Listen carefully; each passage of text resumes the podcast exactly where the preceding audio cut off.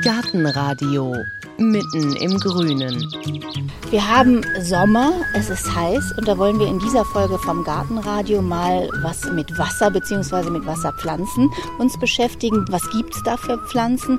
Wie kann ich Bottich oder Bach oder Teich naturnah gestalten? Wie kriege ich einen versumpften Teich wieder in Form bzw. auf welche Pflanzen muss ich setzen, damit es gar nicht so weit kommt? Vielleicht gibt es sogar essbare Wasserpflanzen. Kann ich mir vielleicht sogar auch einen Wasserpflanzensalat mixen? Und macht den Wasserpflanzen eigentlich der heiße Sommer auch was aus. Also jede Menge Fragen und die werde ich jetzt besprechen mit Yannick Weber, Gärtnermeister hier in der Alexianer Klostergärtnerei. Hallo Yannick. Hallo.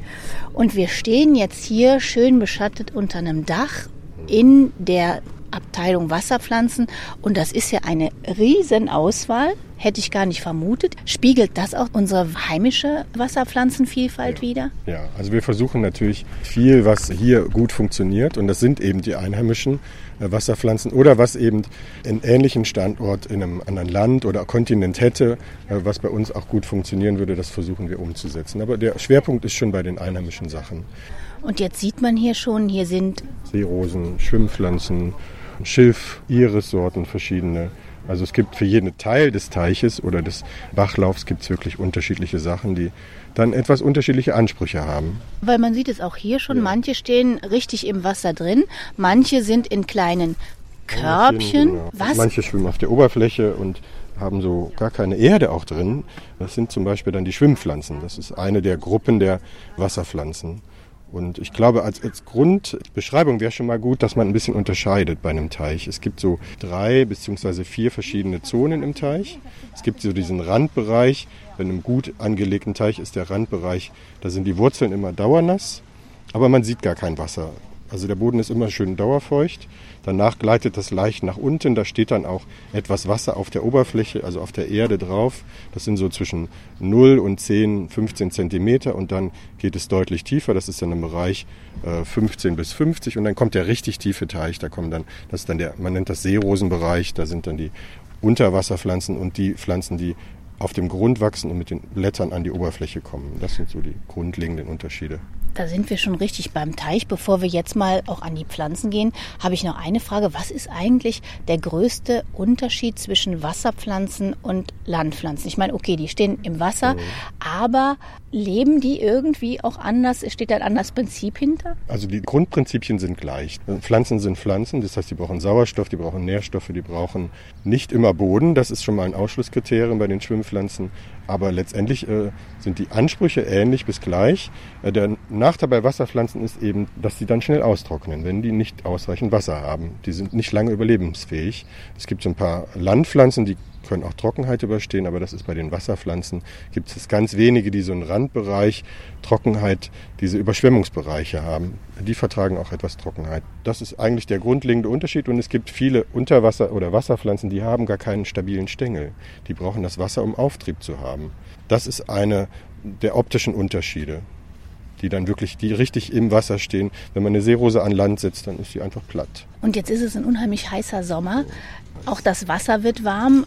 Was bedeutet das für die Wasserpflanzen? Das bedeutet im Teich, wenn der Teich groß genug ist, geht das.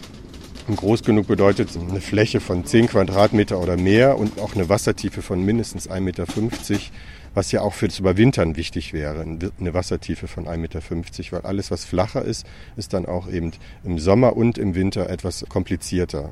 Und jetzt im Sommer so eine flache Schale oder so ein Gefäß, was man auf die Terrasse stellt, da muss man wirklich mal auch kaltes Wasser nachschütten, kühles, erfrischendes Wasser nachschütten. Was, Sonst werden die gekocht. Was wir brauchen, brauchen die ja, Wasserpflanzen genau. auch. Eine kühle Dusche. Oder man sucht sich einfach einen Platz im Schatten für dieses Gefäß, wenn es jetzt so heiß ist. Da wäre eigentlich ein Platz, wo morgens die Sonne oder abends die Sonne hinkommt, wäre eigentlich besser dafür. Dann fangen wir doch mal an mit dem Teich. Wenn ich jetzt einen Teich habe und ich möchte den natürlich, das machen wir ja immer hier, naturnah gestalten, was könnte ich denn da nehmen? Also was schon mal die Idee wäre, ist, dass der Teich auch richtig gut angelegt ist, äh, dass der so Stufungen hat. Das macht es natürlich einfacher, die Bepflanzung auszuwählen.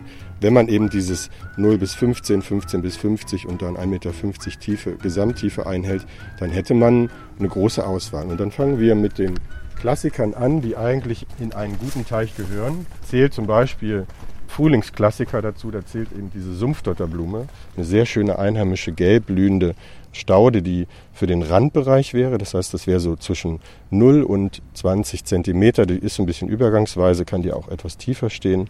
Die gehört dazu.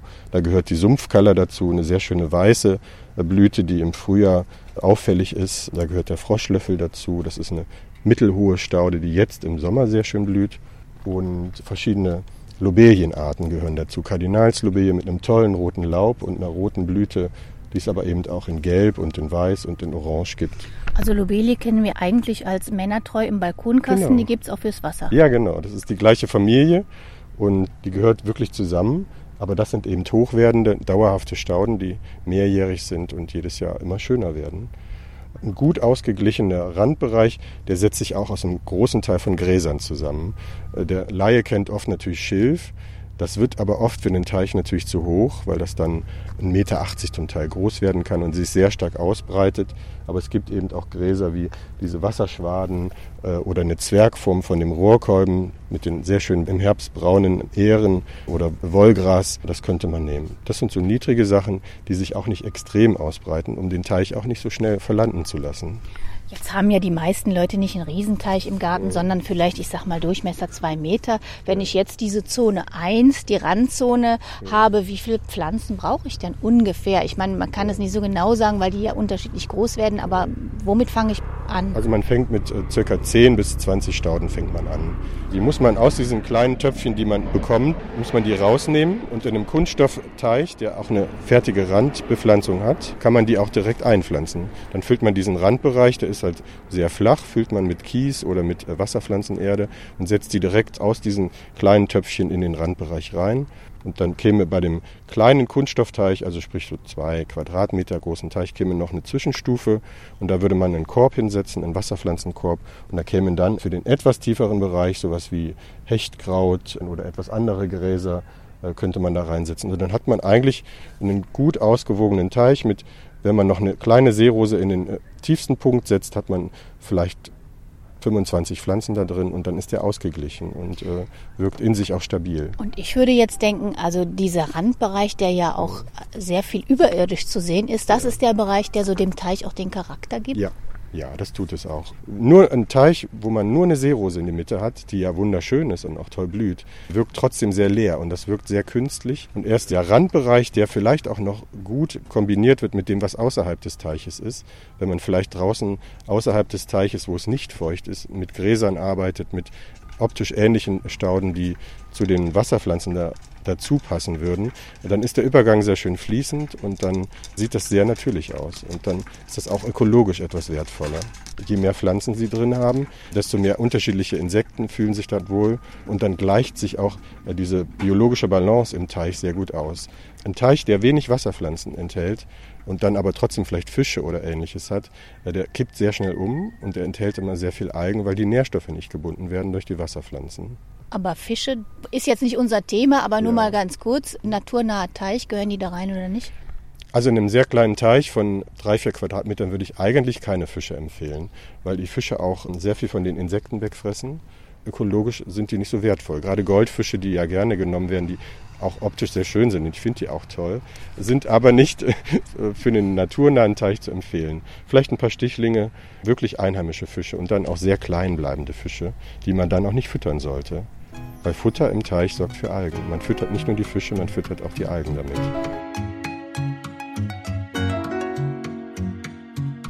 Okay, also dann haben wir jetzt schon mal geklärt, Fische in kleinen Teich vielleicht lieber nicht. Die Zone 1, die Randzone, ist ganz wichtig für den Charakter des Teiches und auch, Für das Gleichgewicht im Teich, ja. dann kommen wir mal zur Zone 2. Zone 2 gibt es im Moment eine sehr schöne, beliebte Pflanze, das nennt sich Zinkkraut oder Schachtelheim, kennt man das eigentlich. Ist ja eine jahrmillionenalte Pflanze. Ist auch immer grün, das hat den Vorteil, dass sie im Winter auch zu sehen ist. Sehr lange, schöne Stiele mit einzelnen schwarzen Segmenten. Die ganze Geschichte wird ungefähr einen Meter, Meter 20 kann die hoch werden. Und die setzt man dann auf die mittlere Stufe in einem Kunststoffteich. Dann ragt die ganze Pflanze ungefähr einen Meter aus dem Teich heraus. Die füllt das sehr schön und gibt dem Ganzen wirklich einen natürlichen Touch. Und Schachtelhalm, da denke ich natürlich gleich wieder an den Ackerschachtelhalm. Ähm, Sind die verwandt? Ja, die sind natürlich verwandt. Beides ist die gleiche Familie. Das sind auch keine Laubpflanzen, die bilden also auch keine Blüten, sondern es ist eine eigene Kategorie von Pflanzen. Aber dadurch, dass wir die in ein Gefäß setzen, in diesen äh, tieferen Punkt und auch alleine am besten in ein Gefäß, weil die schon sehr ausbreitungsstark sind, bedrängen die auch nicht die anderen Pflanzen. Es gäbe natürlich noch sehr schöne Alternativen. Das hier wäre zum Beispiel das Hechtkraut Pontaderia eine tolle Blüte in Blau, gibt es auch in Weiß. Das sieht mehr so nach Blättern aus, Genau. also grüne Blätter, im Gegensatz zu dem sehr stängeligen, ja, genau, Es hat so Grascharakter. Schachtelhalm. Es gäbe auch echte Gräser, das wäre hier diese äh, Zebrasimse. Die bekommt, wie man das so von Stachelschweinen her kennt, bekommt die so gestreifte, weiß-grün im Wechsel gestreifte Blätter. Und auch die wächst ähnlich wie der Schachtelhalm, aufrecht, ist leider nur nicht immer grün. Der Vorteil beim Schachtelhalm das ist eben, dass der auch im Winter grün bliebe und dann wäre was zu sehen. Ja. Und generell kann man sagen, die meiste Auswahl gibt es für die Uferzone Ja. und dann kommt Stufe 2. Ja. Da gibt es auch noch viel, aber ein bisschen weniger, ist aber auch nicht so schlimm, weil das für den Charakter des Teiches Genau. nicht so die ja. Wesentliche einfach- Rolle spielt. Ähm, die Tiefe des Wassers sorgt eben dafür, dass äh, klassische Landpflanzen, und das sind eigentlich ja Landpflanzen, die ein Stück weit ins Wasser gewandert sind, wieder ins Wasser gewandert sind, nicht mehr so leicht an die Oberfläche kommen. Es ist natürlich für die Pflanzen auch ein Aufwand, aus dem Boden in 50, 60 oder 70 Zentimeter Tiefe wieder an die Oberfläche zu kommen und dann aus dem Wasser rauszuragen. Deswegen wird die Anzahl etwas geringer. So, dann haben wir noch die tiefe Zone. Für die tiefe Zone, da kann man einmal unterscheiden zwischen ähm, freischwimmenden Pflanzen, das wären so Sachen, die einfach auf die Oberfläche gesetzt werden. Das sind äh, Muschelblumen, also Wassersalat nennt man das auch. Klassischerweise kennt man Entengrütze, diese Teichlinse, die man einfach nur auf die Oberfläche legt und sich dann ausbreitet. Da gibt es Ich dachte, die kommt von alleine. Ja, die sind oft, das ist oft ein Beiwerk. Also wenn man bei uns eine Seerose kauft, dann kriegt man äh, gratis obendrauf eine Handvoll Entengrütze. Äh, die ist oft dabei bei den Schwimmpflanzen. Und dann gäbe es eben noch die Unterwasserpflanzen, die man, wenn man mal in einem See schwimmen würde, wenn man so runterguckt, sieht man ja unten so eine Art grünen Teppich. Das ist letztlich auch wichtig für den Teich, äh, weil das die meisten Nährstoffe bindet, im Wasser den meisten Sauerstoff erzeugt und dadurch das Gleichgewicht sehr, sehr gut auch hält. Das sieht man zwar nicht immer, also wenn der Teich sehr schön klar ist und das Wasser durchsichtig ist, dann sieht man die auch, das sieht sehr schön aus. Da gibt es so Sachen wie Tannenwedel. Das ist auch interessant, weil auf der anderen Seite, da stehen die Unterwasserpflanzen wirklich unter Wasser in Ja. kleinen Töpfchen und wir stehen hier für Unterwasserpflanzen, die ragen 10 Zentimeter aus den Die Töpfchen ja, ja. raus. Also die können alles, unter Wasser, über Wasser. Genau. Und beim Tannenwedel ist es ja auch der Vorteil, dass die wirklich, die setzt man ganz tief.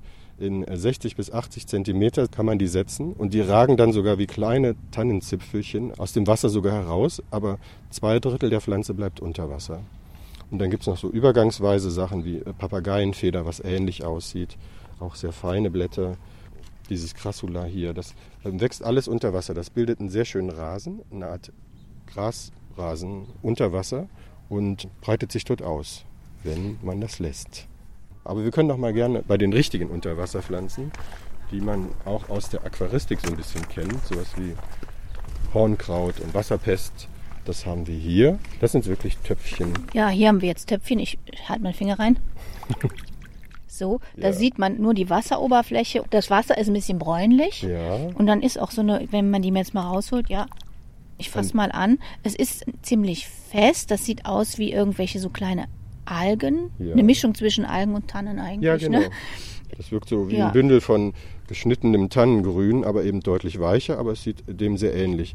Und der Vorteil bei denen ist, man legt die einfach nur in den Teich hinein. Die schwimmen frei, völlig frei, bilden so auch leichte Wurzeln und wenn sie dann im tiefen Bereich oder im mittleren Bereich diese Körbe mit den Wasserpflanzen haben, dann wurzeln die so als Beiwerk nebenbei da auch noch, rein und von da aus verbreiten die sich. Also wenn ich jetzt hier so ein kleines Knäuel, das sieht aus wie diese Luferschwämme, die man Ja. manchmal sagt, wenn ich den jetzt in den Teich nicht schmeiße, Nicht sondern lege, nicht werfe, Ja. sondern lege, dann bleibt das an der Oberfläche oder sinkt das, Das dann sinkt ab. runter? Das, Das sinkt sinkt ab und sucht sich dann ein Plätzchen, wo es andocken kann. Genau.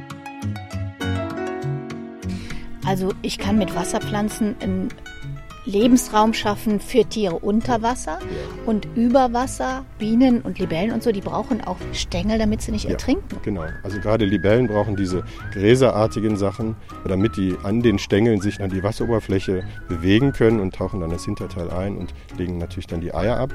Oder zum Teil sogar in die Stängel legen die sogar die Eier. Also eine gute Mischung aus allem, das wäre das Richtige. Weil auch die Blüten am Teich sind natürlich für die Bienen und Insekten wichtig. Und die Insekten, die da kommen, die fangen dann die Libellen. Eine gute Kombi ist alles. Seerosen müssen wir natürlich auch noch mal drüber ja, sprechen. Das ist ja wirklich Thema. die Königin. Ja, ja, haben wir auch schon mal eine ganz eigene Sendung drüber gemacht über Seerosen und Lotusblumen. Wunderbar. Ja. Wenn ich jetzt mir eine Seerose leisten möchte, da gibt es ja auch heimische und auch exotische. Was mache ich denn im naturnahen Teich? Also es gibt so zwei große Kategorien, was den Wuchs angeht. Es gibt einmal diese Zwergseerosen, das nennt sich Pygmäa-Sorten. Die bleiben sehr klein, sehr niedrig auch. Und die sind für eine Wassertiefe von 30, 40 Zentimeter sind die geeignet. Und dann gäbe es eben sogar die Einheimische Nymphea alba, das ist eine weiße mit einer sehr schönen großen, auffälligen Blüte, die wächst bis in eine Wassertiefe von 2,50 Meter. Und wenn ich die lasse, dann, dann breitet, breitet die sich die auch sich gut aus. aus, wenn die sich wohlfühlt. Es gibt noch mal so ein paar Zwischenzüchtungen, die es dann auch in Weiß gibt, die etwas weniger starkwüchsig sind, aber trotzdem auch sehr dekorative und schöne Blüten haben in rosa, weiß, gelb, orange Tönen. Die Züchtungen sind sehr weit auch da. Also ich würde mir zum Beispiel eine wünschen, die so lange wie möglich blüht. es gäbe welche, die lange blühen, das sind aber dann nicht die Winterharten. Die müsste man dann reinnehmen oder man müsste wie der botanische Garten eine Heizung in seinen Teich legen, ist aber doch der Aufwand etwas hoch. Die winterharten Sorten, die fangen eigentlich im Mai an zu blühen, wenn das Wetter mitspielt und dann zieht sich das jetzt bis in den August. Ende August zieht sich das locker hin. Das ist eigentlich schon für eine Gartenpflanze eine sehr lange Blütezeit. Als ich erzählt habe, wir machen eine Sendung über Wasserpflanzen, da kamen dann gleich die Geschichten wie, ich habe einen Teich und guck mal, wie der aussieht und der ist total verlandet und die Pflanzen haben sich ausgebreitet ja. und so. Frag doch mal, wie kriege ich das denn wieder hin? Mhm. Ich gebe die Frage weiter.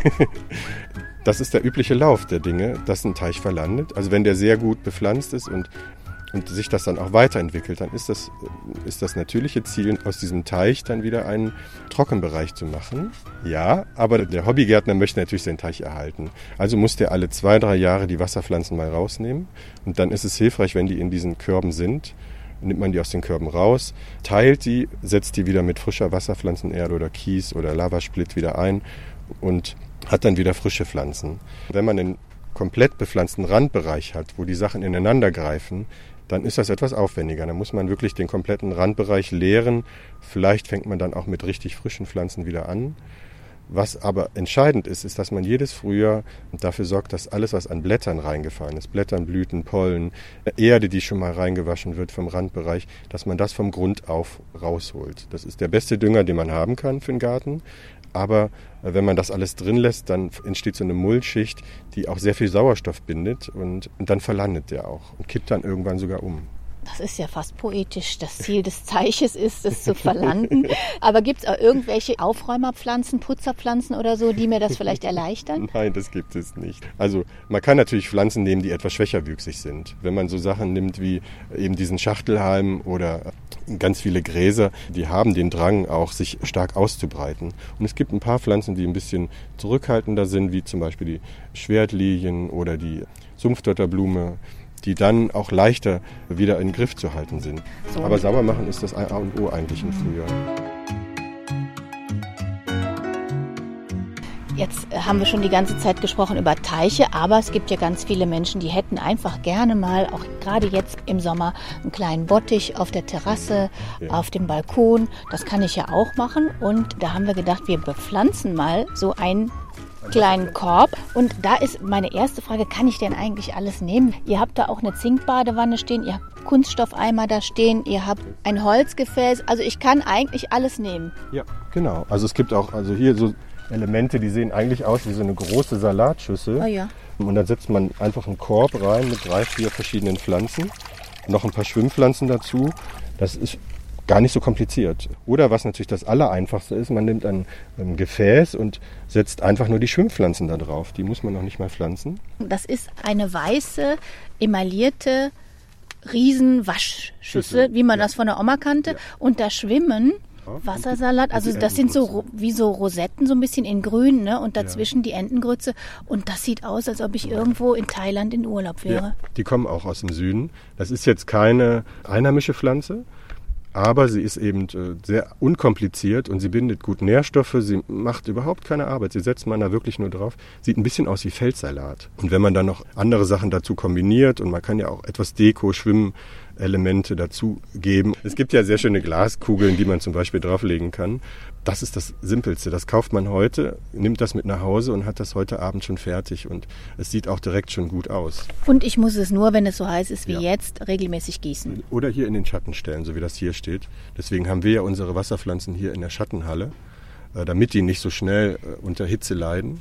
Aber da habe ich ein stehendes Gewässer bei mir auf dem Balkon. Mücken. Mücken. Mhm. Das ist, ja, da sind Mücken drin. Das ist bei den Schwimmpflanzen ja unkompliziert. Man macht das einmal die Woche. Vielleicht nimmt man die alle runter, füllt frisches Wasser rein und dann ist das mit den Mücken kein Thema mehr. Also der Zyklus ist nicht so schnell, dass die innerhalb von einer Woche dann die Eier abgelegt haben und dann wieder neue kämen. Und die Schwimmpflanzen würden sich natürlich in diesem überschaubaren Gefäß auch über frisches Wasser einmal die Woche freuen. Das kann auch aus der Leitung sein. Ja, das kann aus der Leitung sein. Das enthält sogar dann in der Leitung ziemlich viele Nährstoffe.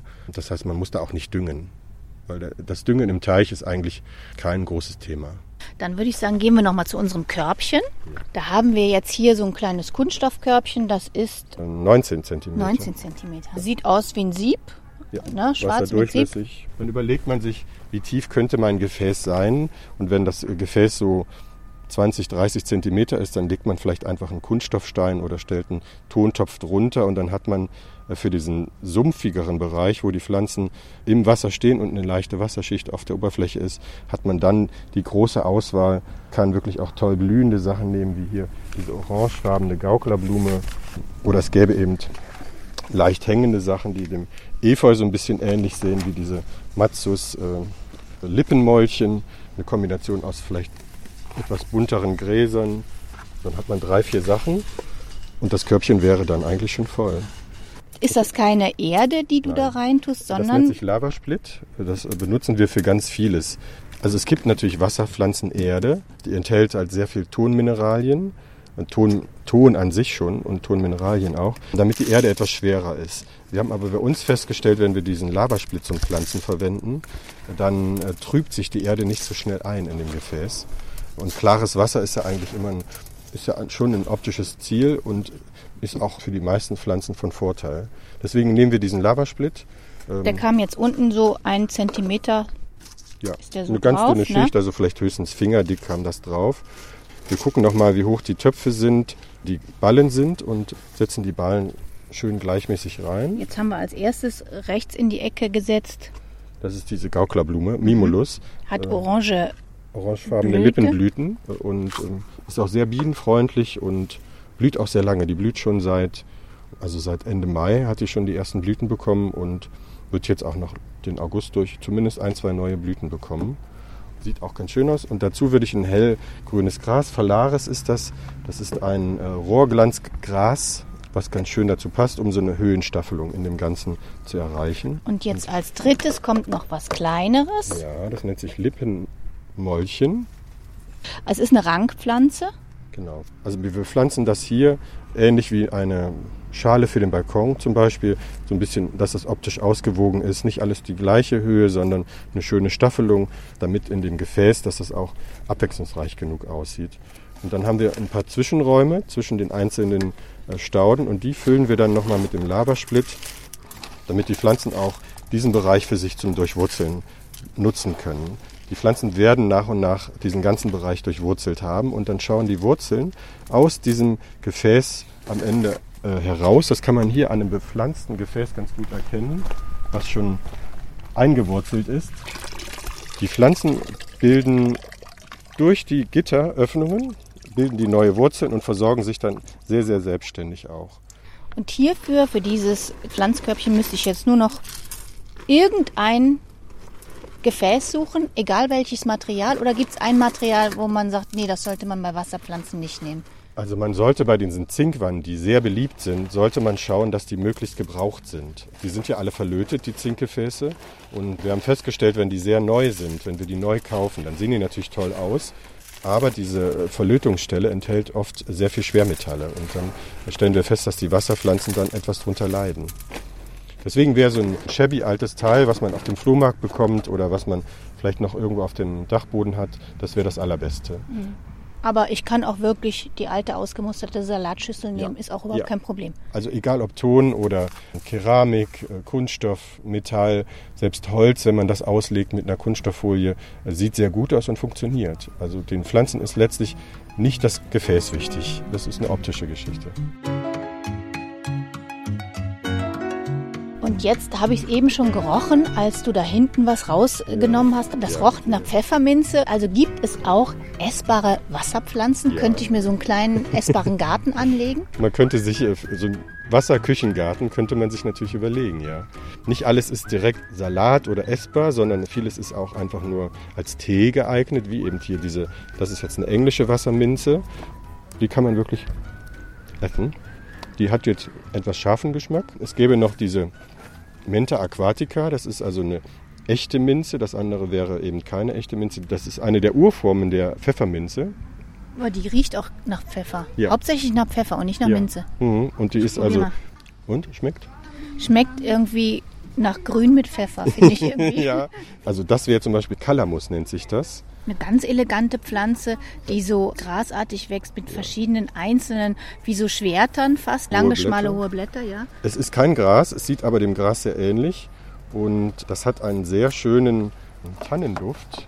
Wenn man an den Stielen riecht, dann erinnert das an, ja, an diese Bäumchen, die man im Auto schon mal hat, diese Tannenduftbäumchen. Das hat man früher als Tee verwendet, das hat eine astingierende Wirkung. Das könnte man zum Beispiel verwenden. Es gibt ganz viele Wasserpflanzen, die so Hildegard von Bingen Touch haben, die man gerne für Tees oder als alternative Medizin verwendet. Man kann aber auch, es gibt wirklich Wasserpflanzen, die man richtig essen kann. Da ist ein, zum Beispiel der Klassiker ist ja die Brunnenkresse. Das ist etwas für den Randbereich, was man dann in den Sumpfzonenbereich setzt oder in so ein Körbchen könnte man das auch setzen. Dann setzt man drei, vier von der Brunnenkresse im Frühjahr, im März rein und dann kann man bis in den September, Oktober ernten. Die sollte nicht zu tief im Wasser stehen, die soll so leicht mit Wasser bedeckt sein. Das ist eigentlich ein Must-Have für den Salat. Was wir auch dieses Jahr als großes Thema hatten, war Wasabi. Der gehört hier eigentlich in den Teich. Das ist eine Wasserrandpflanze, die in Japan an den Bachläufen und an den Seen wächst. Und das ist natürlich groß im Kommen, diese exotischen Gewürze und Lebensmittel, die man dann auch selber anbaut. Nach ökologischen Gesichtspunkten, das wäre natürlich auch eine schöne Idee für einen kleinen Bottich in der Nähe der Küche auf der Terrasse. Haben wir Wasabi da? Im Moment nicht mehr. Die sind alle verkauft. Wir haben mehr verkauft, als wir wollten dieses Jahr. Und Ja. wie sieht der dann aus, Wasabi? Ähm, Wasabi bildet ja sehr lange Triebe, also der Laie sagt auf Knollen, aber das ist ein, Wurzelspross, der sehr dicht ist und sehr eng ist. Es erinnert ein bisschen an äh, Schwertlilien, diese Wurzelstücke beim Wasabi, die man dann auch abschneiden würde und dann reiben würde. Das ist das, was man dann auch verzehrt. Sehr große dekorative Blätter, die so ein bisschen an Funkien erinnern. Und die ganze Pflanze selber wird so locker einen Meter bis einen Meter 20 hoch. Sieht sehr schön aus, sehr frisch auch, ein sattes, frisches Grün. Man könnte auch die Stängel und die Blätter ernten. Die enthalten auch diese Geschmacksstoffe, die die Knolle enthält, nur nicht so viel. Und die kann man dann wirklich direkt zum Salat äh, verarbeiten. Das schmeckt sehr erfrischend und hat so einen leicht äh, scharfen, senfartigen Geschmack. Und Wasabi ist der kommende Trend im Wasserpflanzenbereich. Ach toll, also ich kann also Wasserpflanzen mir ganz viel Beiwerk pflanzen, was ich essen kann. Einen richtigen Ja. Salat, Wasserpflanzensalat kriege ich nicht hin. Es gäbe noch zwei, drei Pflanzen, wie zum Beispiel Bachbunge, das nennt man Wasserspinat. Kann man einzelne Blätter pflücken, das ginge. Aber einen reinen Salat aus dem Teich, das wäre schon äh, sehr, sehr ambitioniert. Ich würde ihn immer noch etwas kombinieren mit einem guten Feldsalat oder einem Eisbergsalat. Ja. Aber als Ergänzung und als i-Tüpfelchen ist das genau das Richtige. Also das peppt die ganze Sache wirklich gut auf.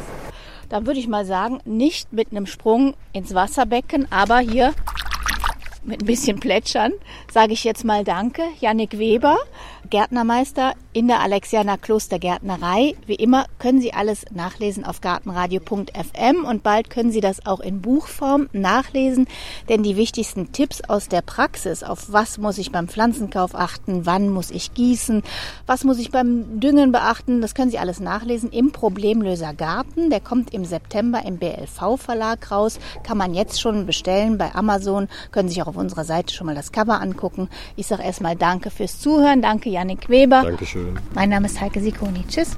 Tschüss.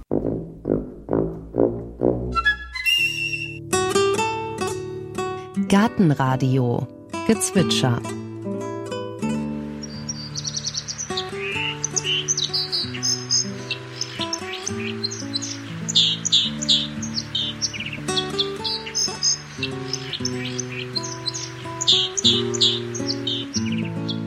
Das war die Wasseramsel. Gartenradio Ausblick. Dieses Jahr ist ein Schmetterlingsjahr, trotz des dramatischen Rückgangs an Insekten. Die Wissenschaftler vom Helmholtz-Institut haben eine Zählung durchgeführt und wundern sich über die vielen Pfauen, Augen, Taubenschwänzchen und Landkärtchen.